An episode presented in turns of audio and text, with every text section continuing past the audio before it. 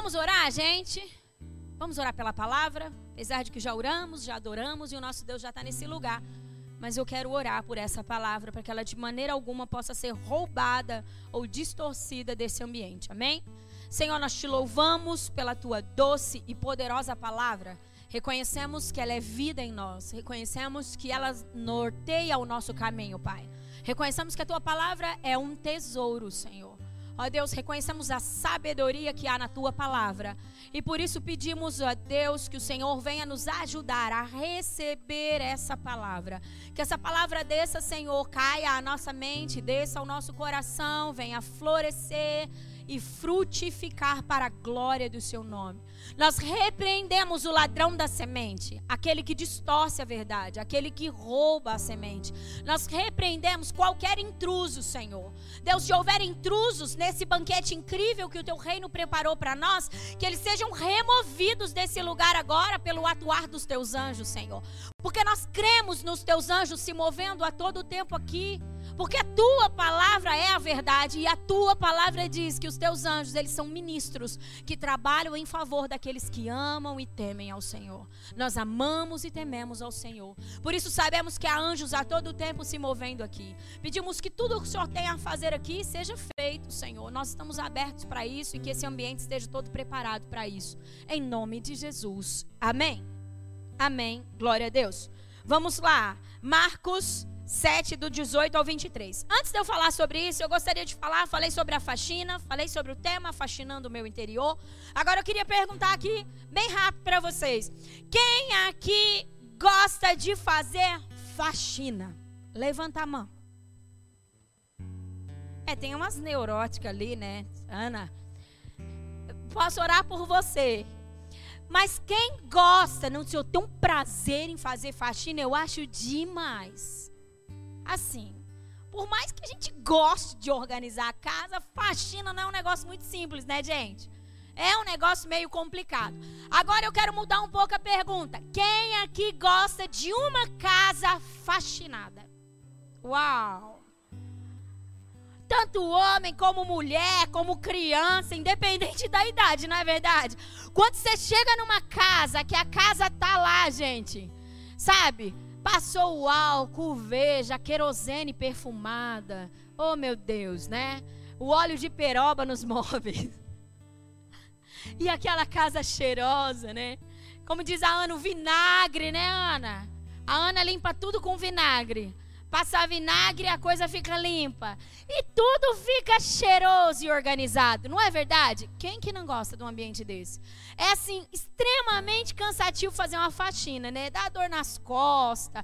Quem aqui com certeza, principalmente as mulheres, né, meninas? No dia da faxina, você tem que você tem que se concentrar, você tem que falar, eu não vou desistir, porque dá vontade quando você começa a fazer a faxina de sair correndo, não dá?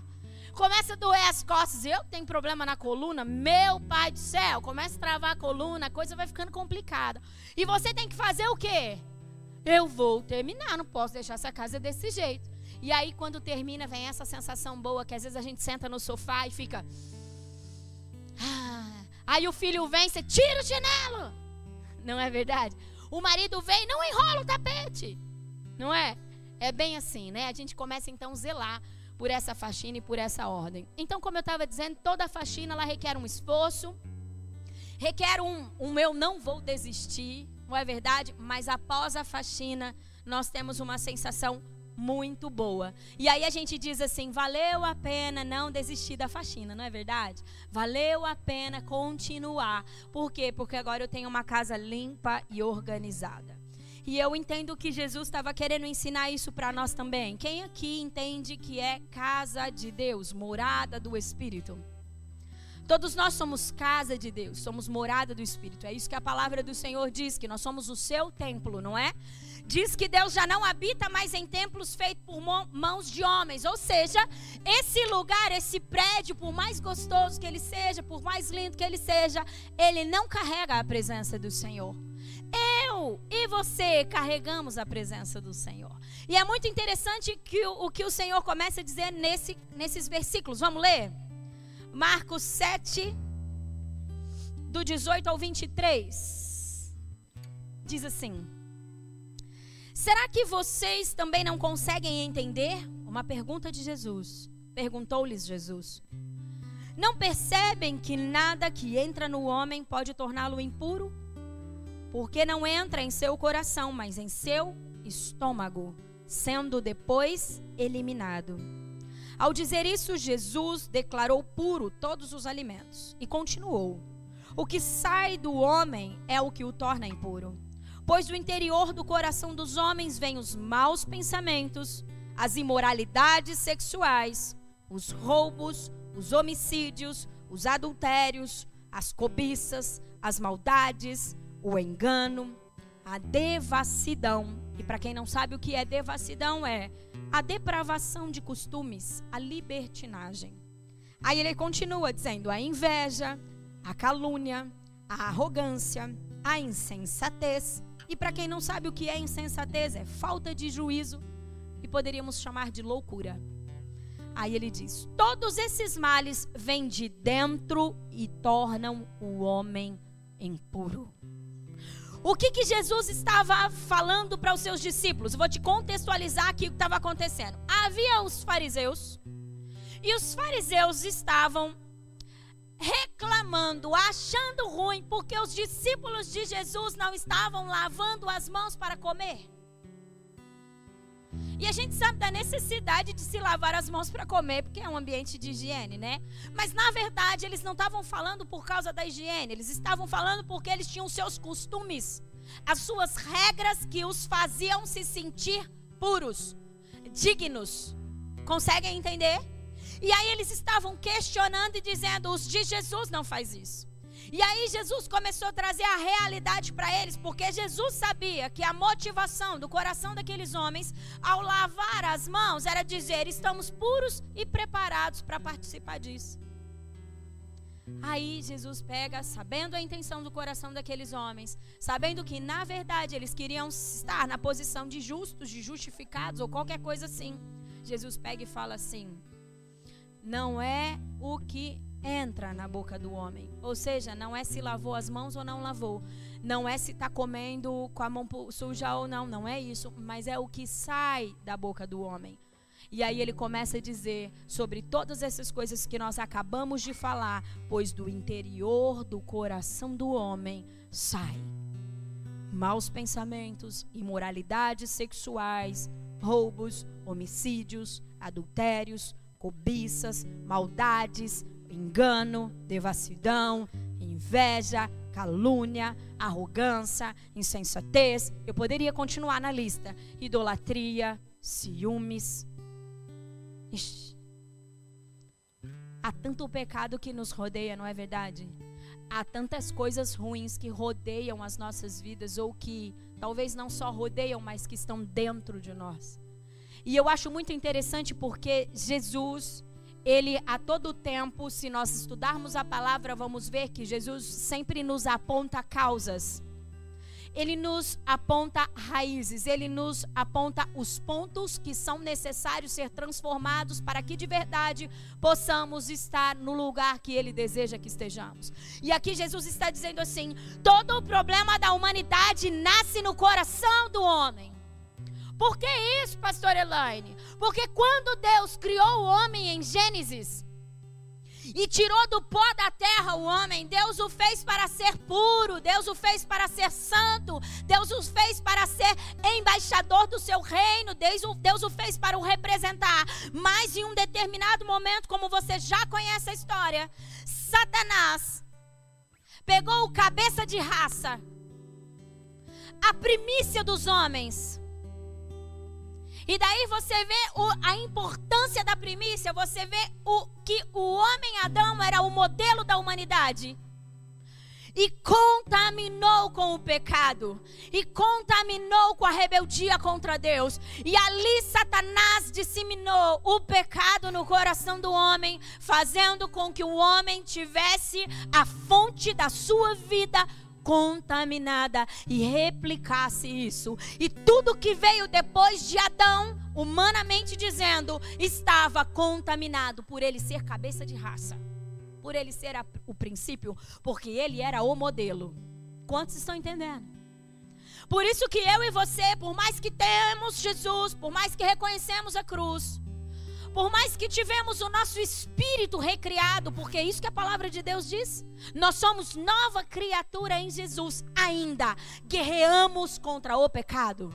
Ainda batalhamos contra os maus pensamentos, ainda ficamos horrorizados com sentimentos que estão dentro de nós e que a gente pensa isso não tem nada a ver com Deus, mas ainda está dentro de mim. Por quê? Porque há sementes diabólicas dentro de nós que veio do pecado e que faz parte da nossa vida. E aí, por isso, vivemos travando guerras internas.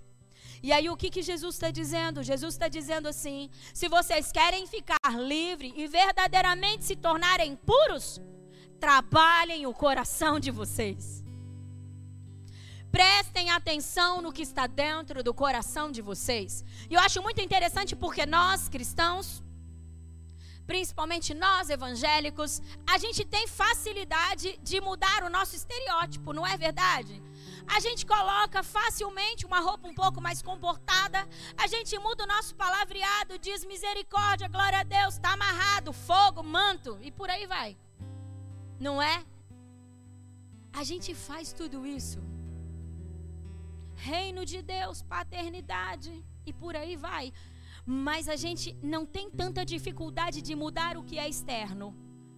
Mas quando nós entramos para olhar para dentro do nosso coração, começamos a encontrar grandes desafios.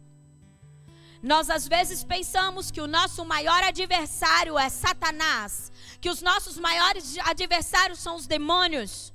Mas na verdade é um engano. Os nossos maiores adversários não são os demônios não é Satanás. Os nossos maiores adversários é o que está dentro do nosso coração. E como eu estava dizendo a respeito da faxina, é desafiador fazer faxina. Mas é necessário. É desafiador encarar o lixo do pecado dentro de nós. Mas é necessário. E muitas pessoas eu trabalho com libertação, com cura. Gosto de trabalhar nessa área, entendo que tem uma escolha do Senhor sobre a minha vida para isso, mas você sabe que por muito tempo eu parei e disse: não é possível continuar me movendo dessa forma. Por quê? Porque eu não acredito nisso? Não.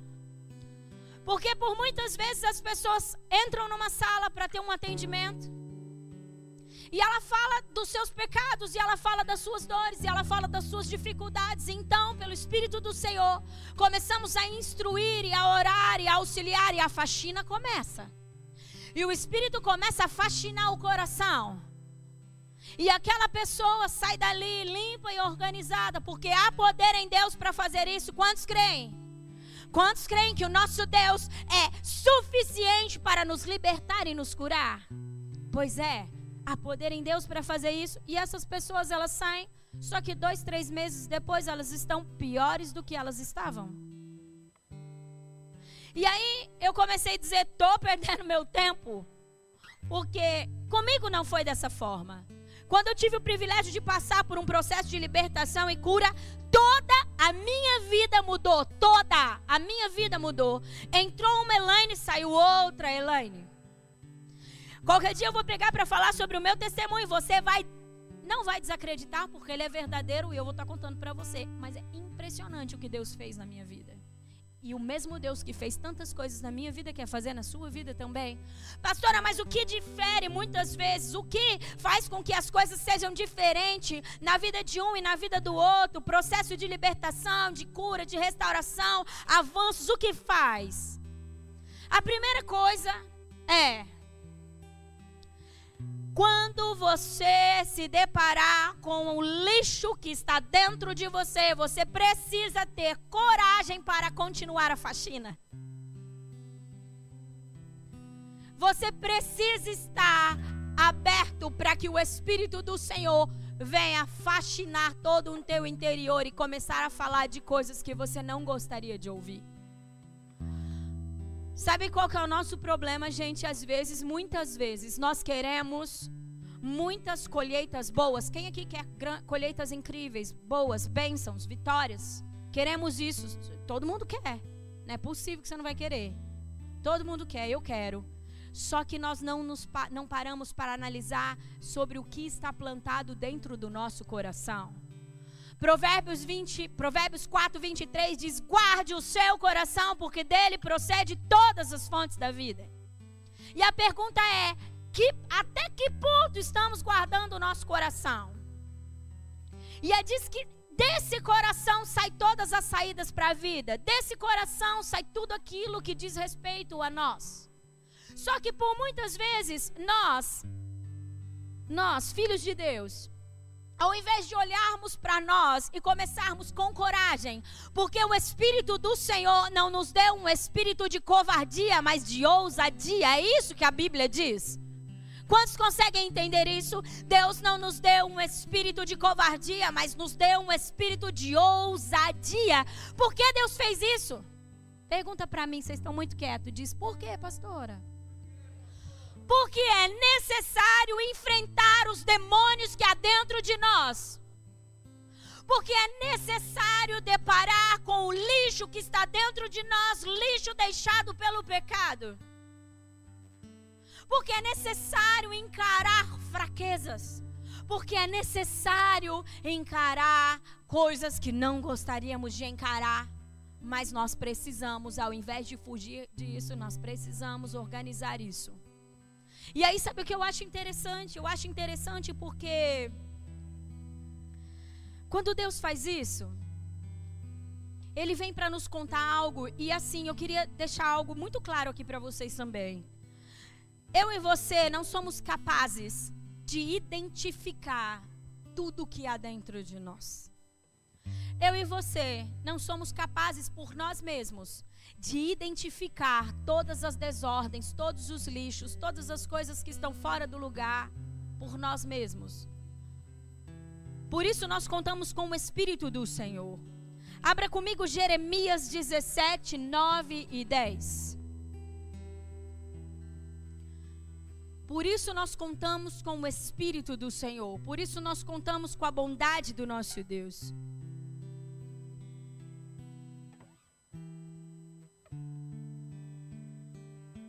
Jeremias 17, 9 e 10 diz: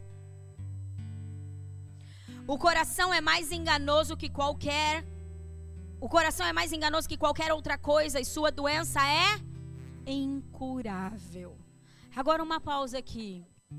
A palavra do Senhor diz assim que o nosso Deus é o Deus do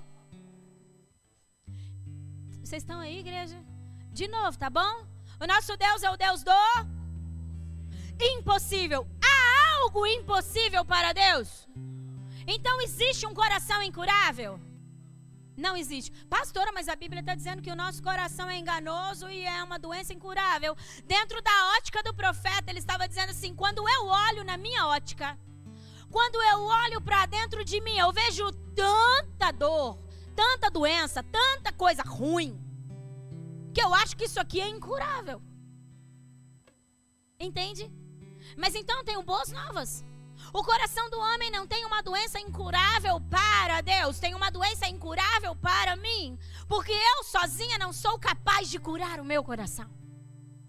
Eu sozinha não sou capaz de ser alguém boa. Se você pensa que você vai ser bonzinho, se você pensa que você vai conseguir se santificar por, por você, pelos seus bons atos, meu irmão, você tem uma doença, doença incurável no seu coração. Não é verdade isso. Tudo que fazemos de bom, tudo que sai de bom de dentro de mim e de você, não vem de nós, vem do Deus que habita dentro de nós.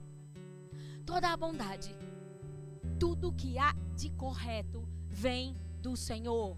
Amém? Quantos estão comigo? Continuando. Quem é capaz de compreendê-lo? Quem é capaz de compreender o coração do homem? Quem é capaz? Você acha que você é capaz de compreender o seu coração? O texto, o versículo começa dizendo: O coração do homem é enganoso. O meu coração e o seu coração nos engana a todo tempo. Não somos capazes de compreendê-lo sem as denúncias do Espírito para nós. Nós somos um ser tricotômico. Quantos concordam? Espírito, alma e corpo dentro de uma ordem já de, de nova criatura, né? Espírito, alma e corpo. O Espírito do Senhor ministra o nosso espírito, que é a porção de Deus dentro de nós. E o nosso espírito, totalmente fortalecido pelo Espírito de Deus, ministra a nossa alma e coloca ela no lugar. E assim, todo o nosso corpo vai para o seu lugar em ordem. Há uma ordem de Deus, há uma organização de Deus sobre mim, sobre você, através do seu espírito. Vamos continuar? Então, quem é capaz de compreendê-lo? Por mim? Não sou, mas pelo Espírito, sim sou. Eu sou o Senhor, que sonda o coração e examina a mente para recompensar a cada um de acordo com a sua conduta, de acordo com as suas obras. Então a primeira coisa que eu e você precisa entender, você que deseja viver o melhor de Deus ou todo o propósito do Senhor para sua vida, você que deseja viver uma vida em real liberdade, você que deseja viver uma vida completamente no Senhor, desfrutando de plena paz, desfrutando de sabedoria, desfrutando de discernimento. A primeira coisa que você precisa entender que se você não se render ao mover do espírito, o seu coração não entrará em ordem. Porque tem coisas aí que precisam ser organizadas. O seu coração não entrará em ordem. E Deus quer colocar ordem. Ele foi até a cruz do Calvário e disse: Está consumado para deixar a ordem já estabelecida. E dentro do meu posicionamento e do seu posicionamento, nós então nos apoderarmos disso. Quantos estão comigo? Você sabia que tudo que Jesus tinha para fazer por você, ele já fez? E quantos de nós estamos dentro do nosso secreto, dos nossos momentos de oração, dizendo: Oh Deus, faz, mas não move uma palha. Deus, mas não se, não se rende de verdade. Mas não para para vasculhar o seu coração e dizer: Estou arrependido por maus pensamentos, estou arrependido pela idolatria, estou arrependido pela inveja, estou arrependido pelos ciúmes. Nós não damos nomes ao pecado. Porque às vezes nós temos até medo de falar sobre isso. Mas queremos que Deus de alguma forma organize o nosso interior para que possamos viver na completa liberdade. E Deus quer que você faça isso. Bom, primeira vez que você está aqui, vamos, vamos dar esse exemplo, tá bom? Vamos supor que quando você entrar por aquela porta, esteja tudo breu aqui, nenhuma luz acesa, tudo apagado, esse ambiente esteja completamente escuro. Provavelmente você que não conhece a casa, não sabe aonde está a mesa, onde estão as coisas, principalmente um ambiente desse, assim, de muitas mesas, bem provável que você vai sair trombando nas coisas, não é verdade? Você vai trombar na cadeira, você vai trombar na mesa, por quê? Porque você não sabe o que está dentro. Você não sabe. Você vai ter que tatear para conseguir achar o seu lugar. Quantos estão comigo? Quantos estão comigo? Glória a Deus.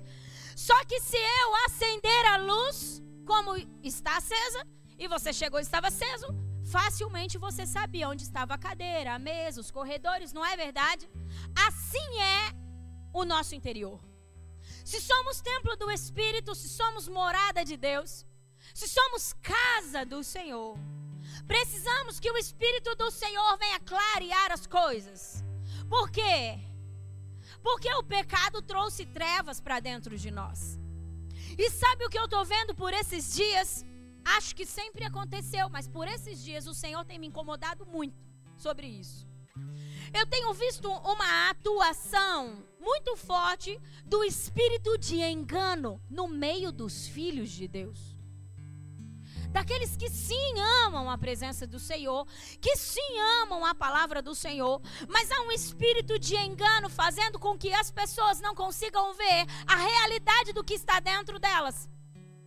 Porque se elas não enxergam o que está dentro dela, do que eu me arrependerei? Se você não consegue se ver como um homem soberbo, como uma mulher orgulhosa, por que você pediria perdão pela soberba e pelo orgulho? Quem aqui faria isso?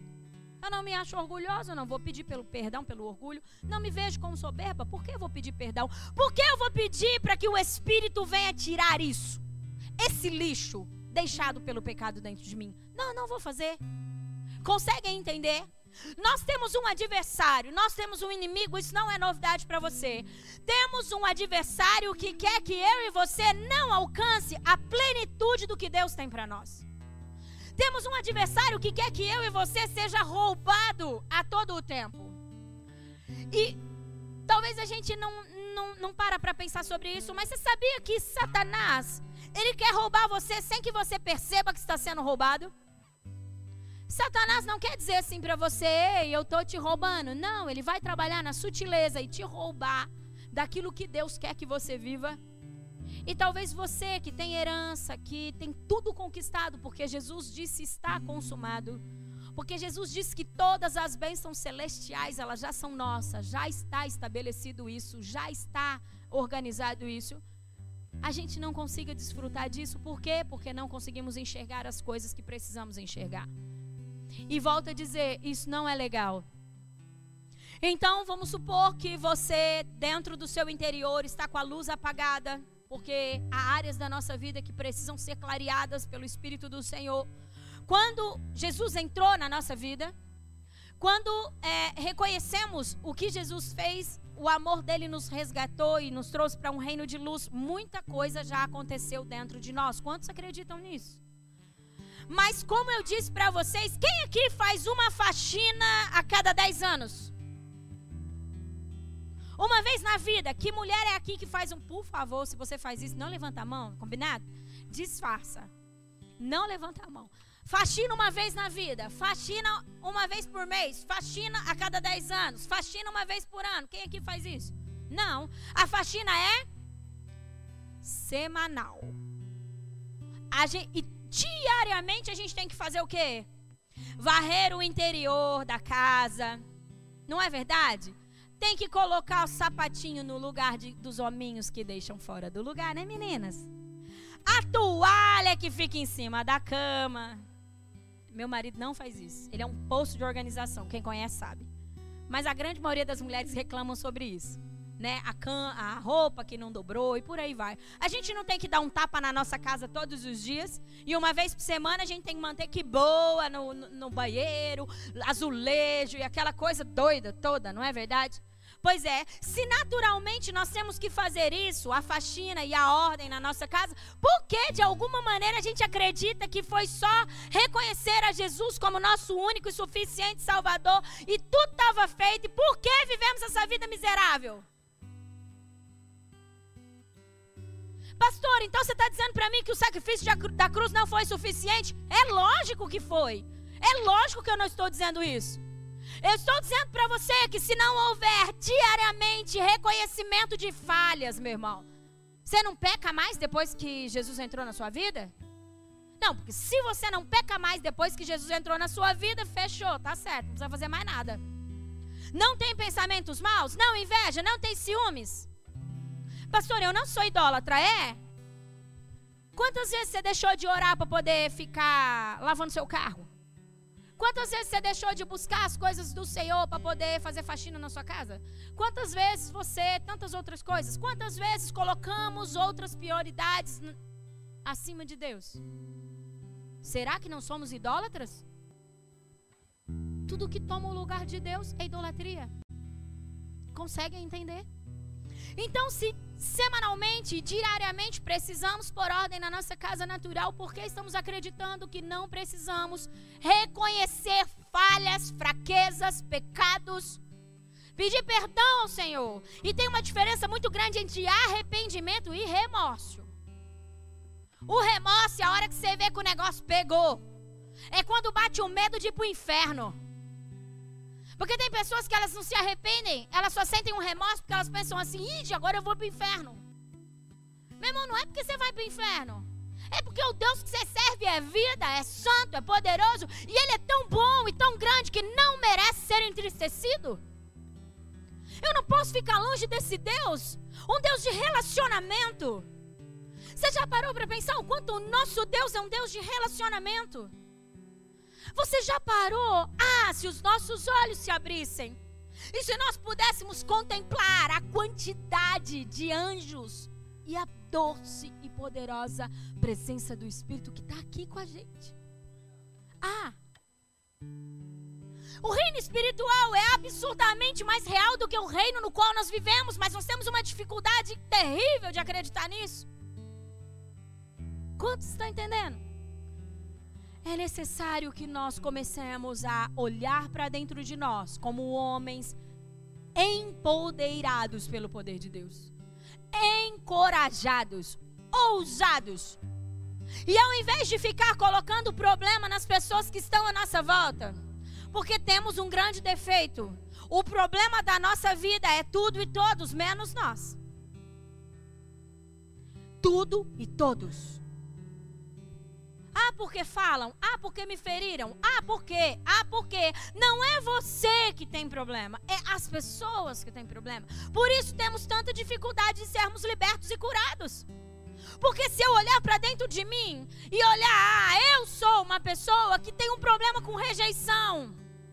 A rejeição me consome. E eu exijo que as pessoas façam coisas que na verdade elas não são obrigadas a fazer. E por isso eu me frustro e por isso eu fico mais ferido. O problema está em mim, meu irmão. A rejeição está em você, não está nos outros. Pastora, como eu fico curada disso?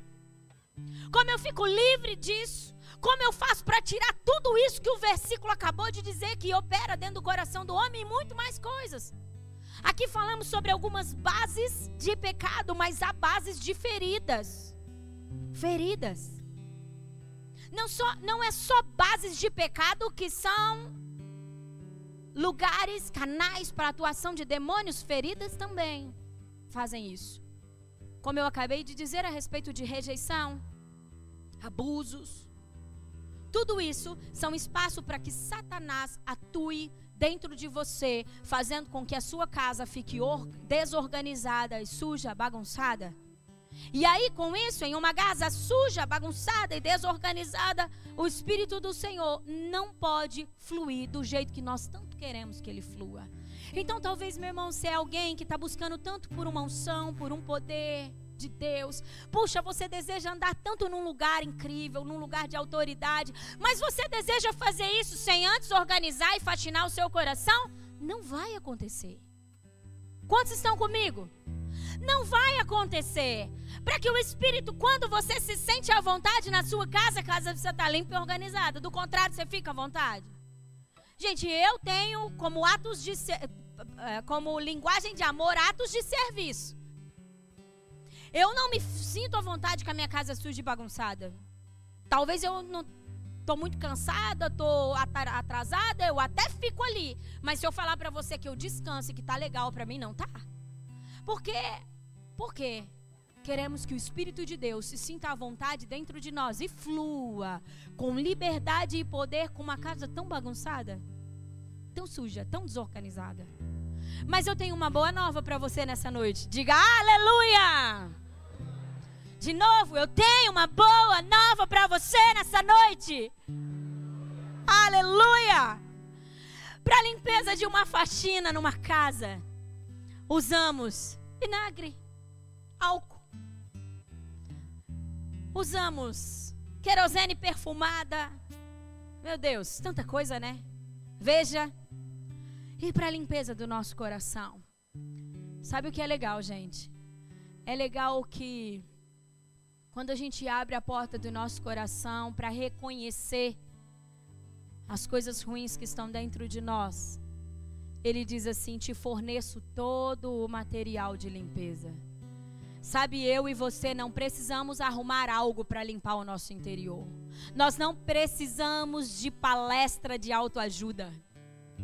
Não precisamos de outra coisa a não ser o sangue de Jesus Cristo dentro de nós.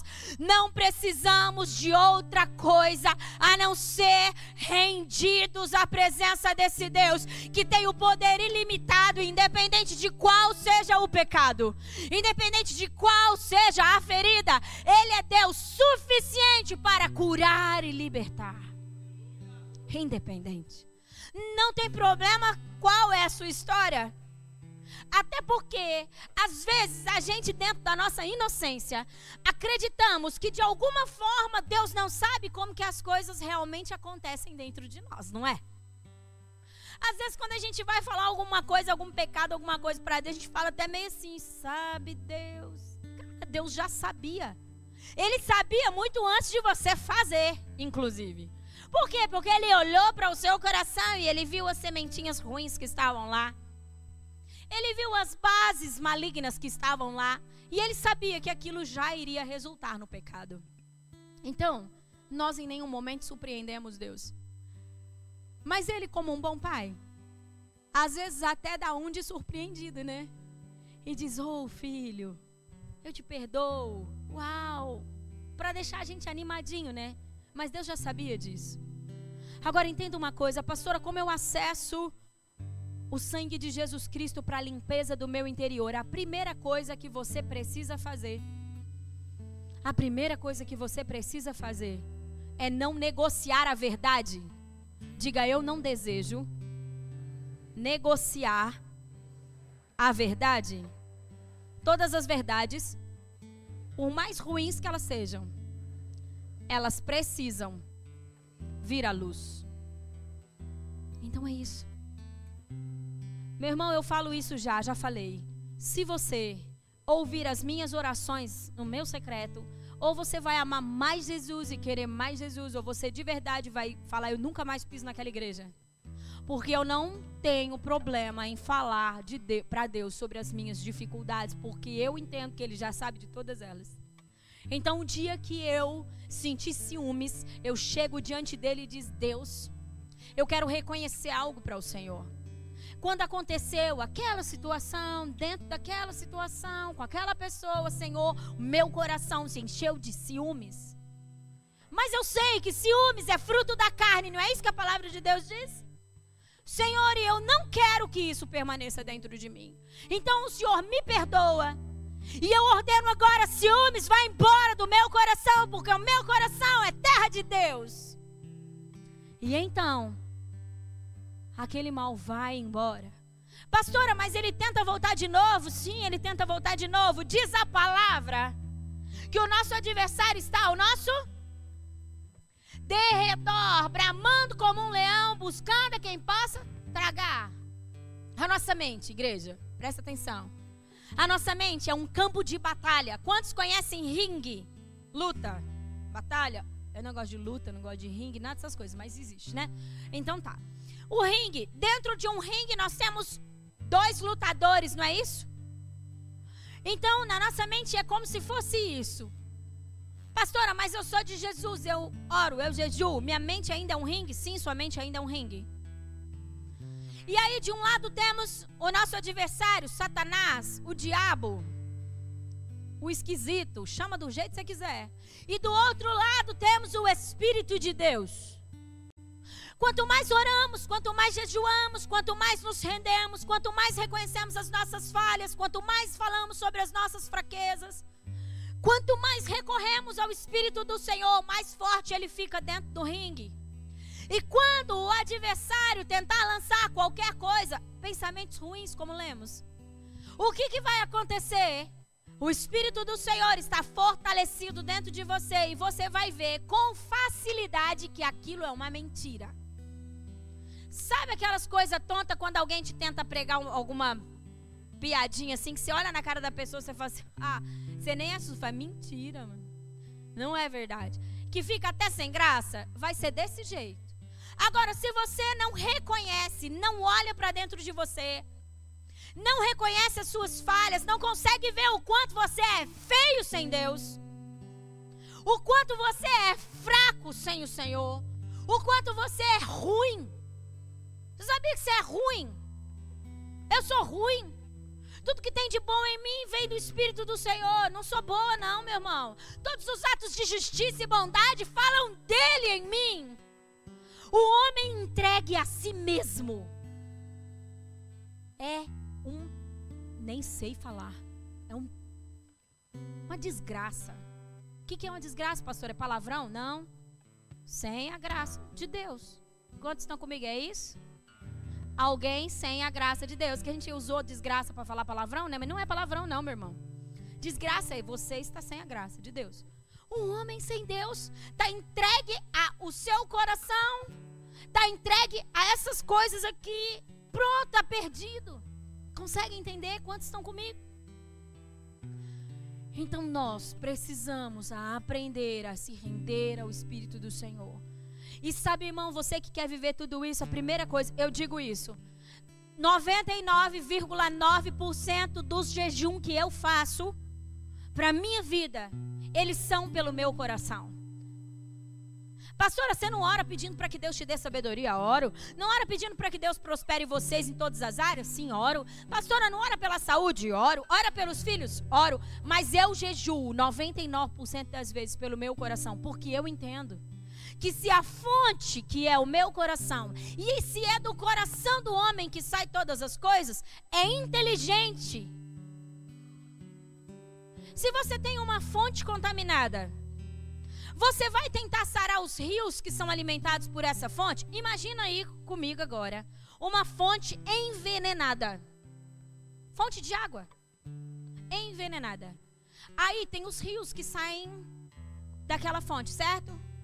Aí você diz: Eu não posso deixar essa água envenenada porque ela vai sair matando tudo que todo mundo que beber dela, não é? Os animais que beber do rio contaminado vai morrer ou não vai, gente? As plantas, os peixes, não tem vida em água contaminada, tem? É, pois é. Então o que, que eu vou fazer? Eu vou dizer assim: não, vou purificar as águas que estão nos rios. Não. Vai adiantar?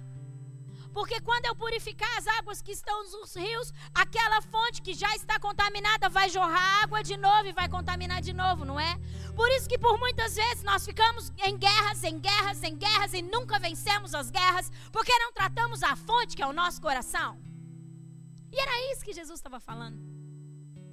Quantos estão comigo? E sabe o que eu acho? Este ano é um ano de medidas.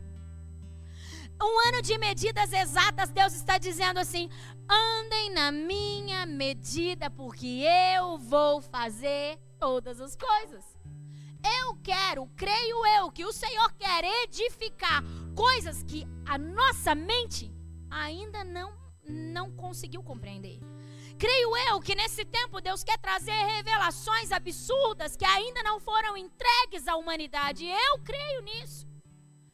Mas como pode, se não estamos preparando o nosso interior, pode Deus revelar as coisas que ainda talvez não foram reveladas ao homem?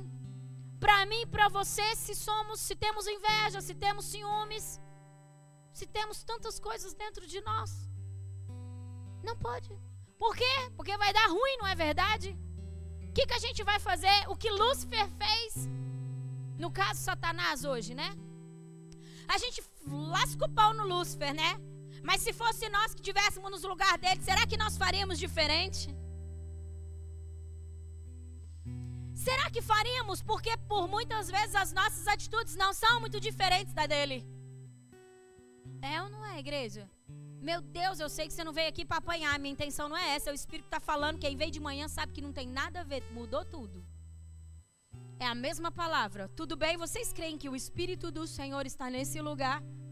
Se assim o Senhor quer que você aprenda, assim será. Receba isso. Eu estou recebendo essa palavra na minha vida. Ela é, ela está cortando o meu coração. E eu quero que ela permaneça cortando. Eu quero viver a plenitude do que Deus tem para mim. Eu desejo ser uma mulher inteira em Deus.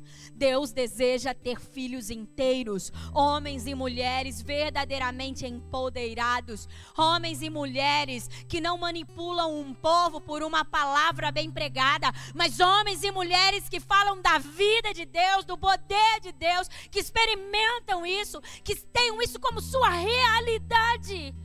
Há uma chamada de Deus para mim para você, para que vivamos o Evangelho e que ele não seja apenas um livro a ser lido, mas seja uma realidade na minha vida e na sua. É isso que o Espírito quer fazer. Tem um grande avivamento vindo sobre a nossa nação. Como faremos parte disso se não estamos aprendendo a tratar aquilo que está dentro de nós? Pastora, você está me dizendo que eu preciso passar por libertação? Sim. Com quem? Você e o Espírito. Eu não estou dizendo que você precisa ir para uma salinha para poder ficar, eu renuncio e renego. Eu estou dizendo para você, você precisa olhar para dentro de você, pela luz do Espírito, e encarar o que tem de desordem aí e dizer: basta, Deus. Eu não vou viver isso. Eu não aceito isso. Eu não quero isso. Isso é fonte de roubo dentro de mim rouba a sabedoria, rouba o discernimento, rouba a unção, rouba a paz, rouba o casamento, rouba as amizades. São tantos os roubos que se nós dimensionássemos isso, nos posicionaríamos, posicionaríamos, hoje.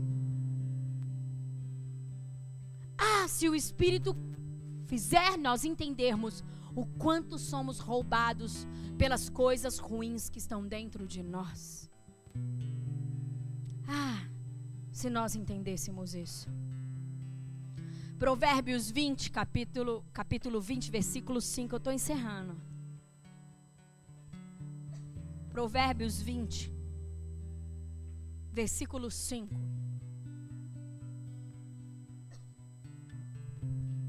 Diz assim: 25. Os propósitos do coração do homem são águas profundas.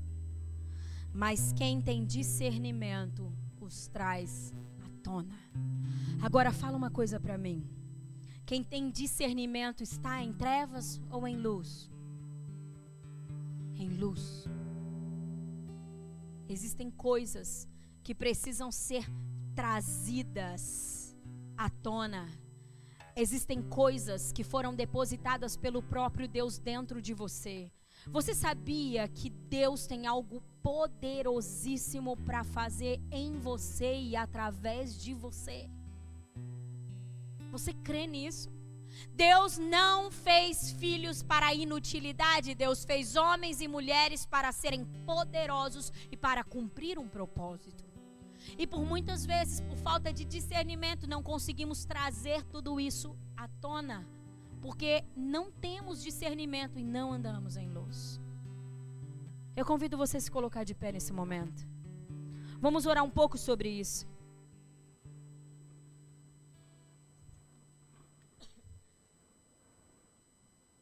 Se você quiser vir um pouquinho mais para frente aqui, tem um, não tem muito espaço, mas se ficar apertado aí, quiser as laterais aqui, vamos só orar. Não vamos demorar nisso. Mas vamos colocar tudo isso diante do Senhor agora estiver incomodado de estar muito junto, muito perto, nós vamos providenciar mais mesas para que elas fiquem menos cheias, tudo bem? Nos perdoe por hoje.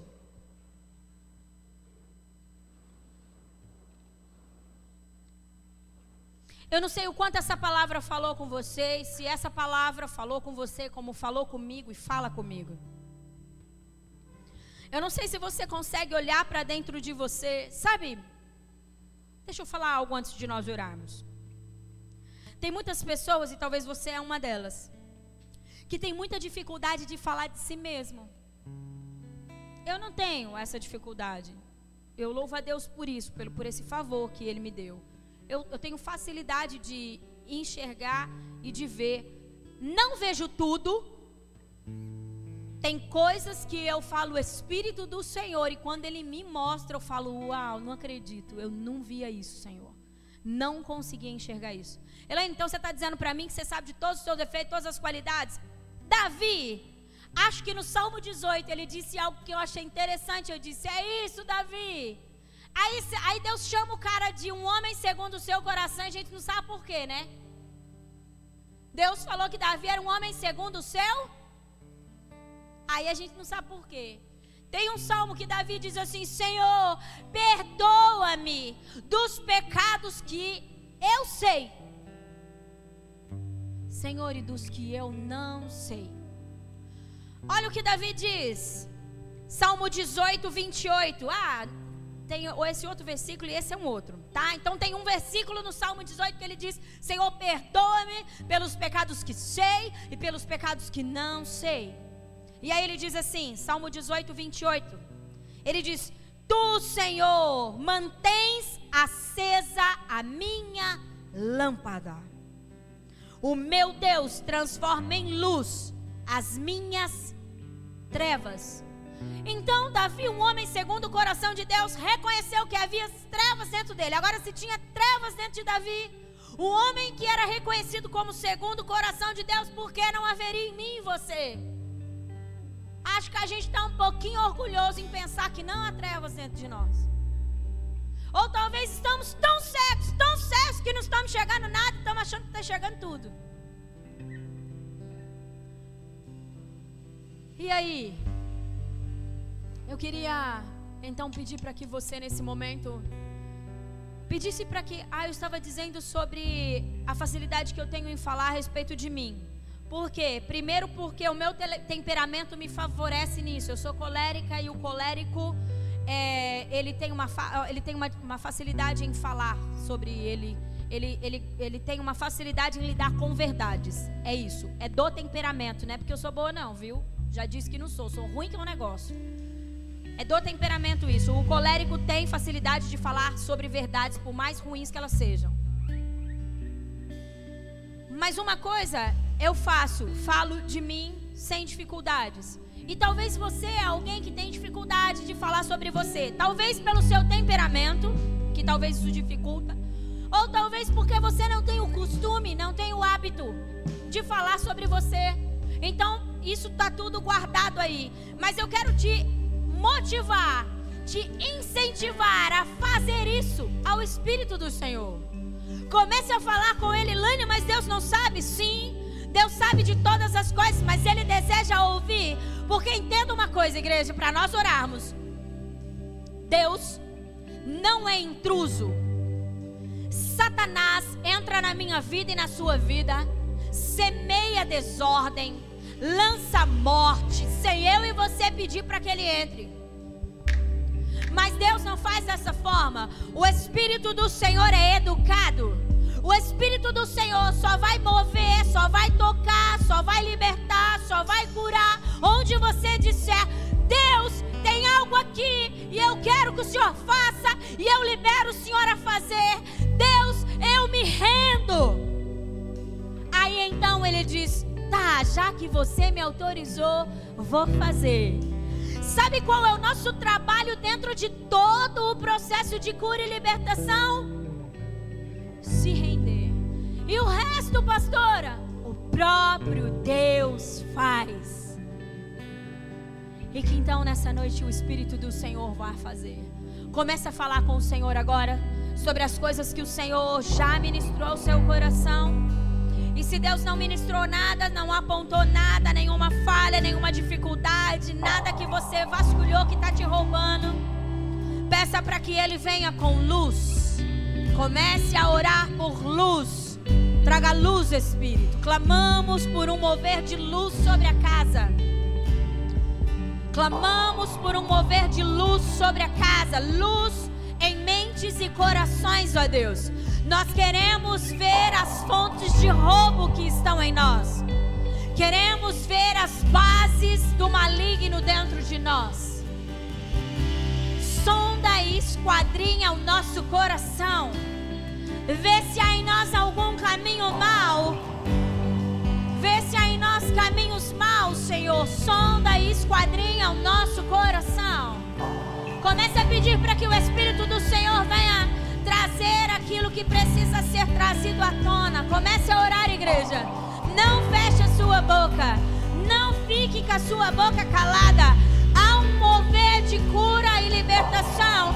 Há um mover de faxina. Há um mover de limpeza no seu interior. Para que você alcance aquilo que o Senhor tem proposto para você. Hoje, a sua guerra pode ter Hoje, a sua luta pode ter um fim. Hoje, os seus adversários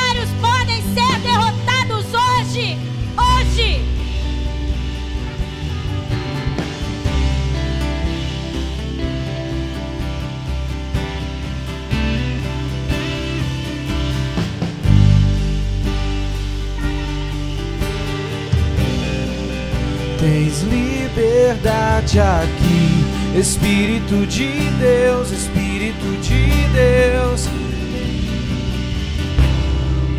Erga suas mãos para o alto em sinal de rendição a todo o mover do Espírito que está neste lugar.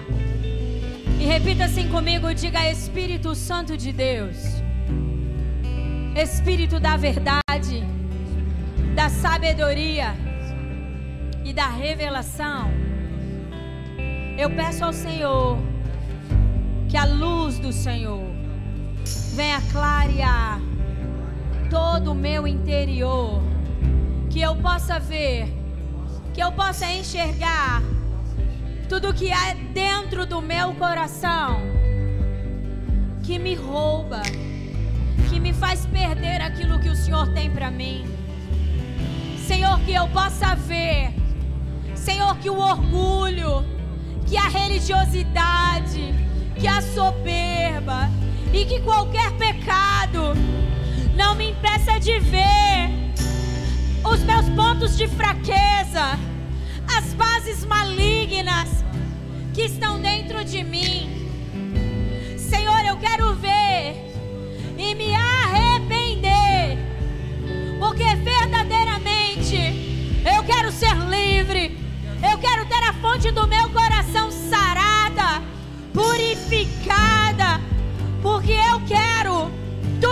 Senhor conquistou na cruz do Calvário por mim. Diga assim: eu ordeno a todo espírito de engano que mascarou as coisas dentro do meu coração, para que eu não visse a realidade dos meus pecados, dos meus erros e permanecesse da mesma forma. Eu dou uma ordem: espíritos de engano, saia agora da minha vida, porque eu vou fascinar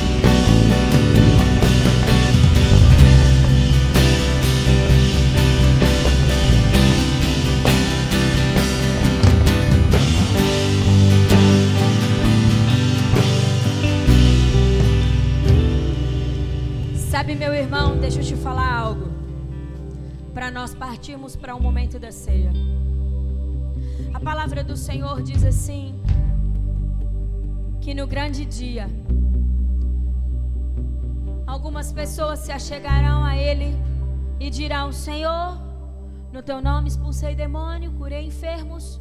E Ele vai dizer: Pois é, se afasta de mim porque eu não te conheço.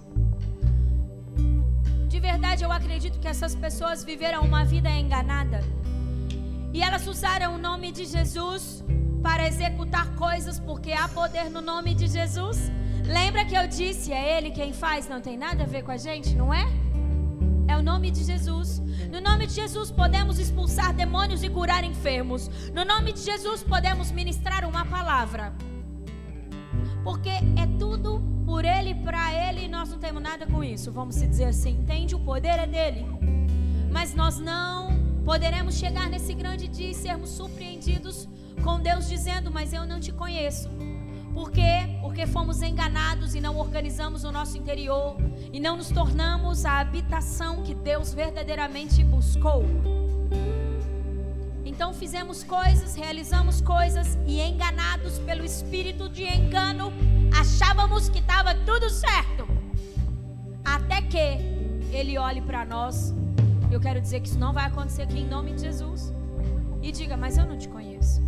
Então, o quanto estamos fazendo a obra de Deus não significa que a obra de Deus está sendo feita dentro de nós. O quanto eu e você está fazendo de obra de Deus não significa que a obra de Deus está sendo feita dentro de nós. E é uma chamada do Espírito para que a obra de Deus seja feita dentro de você. E aí depois saberão quem é o nosso Deus. Que Jesus fez na cruz, fez por mim e por você, não fez para termos uma mega igreja não fez para nós pensarmos, uau, que maravilhoso, fez porque Ele nos ama. Então o foco de Jesus é eu e você. Se o foco de Jesus é eu e você, por que pensamos que Ele está tão preocupado no que estamos fazendo? Ele está preocupado com o nosso coração. Como verdadeiramente está o nosso coração? E eu quero que você vá embora com essa pergunta feita pelo Espírito do Senhor: Filho, como está o seu coração? Amém? Você pode aplaudir a esse Deus incrível? Te amamos, Senhor. O Senhor será exaltado de geração a geração. Todos saberão seus grandes feitos, Pai. Aleluias. De geração a geração saberão quão grande é o nosso Deus.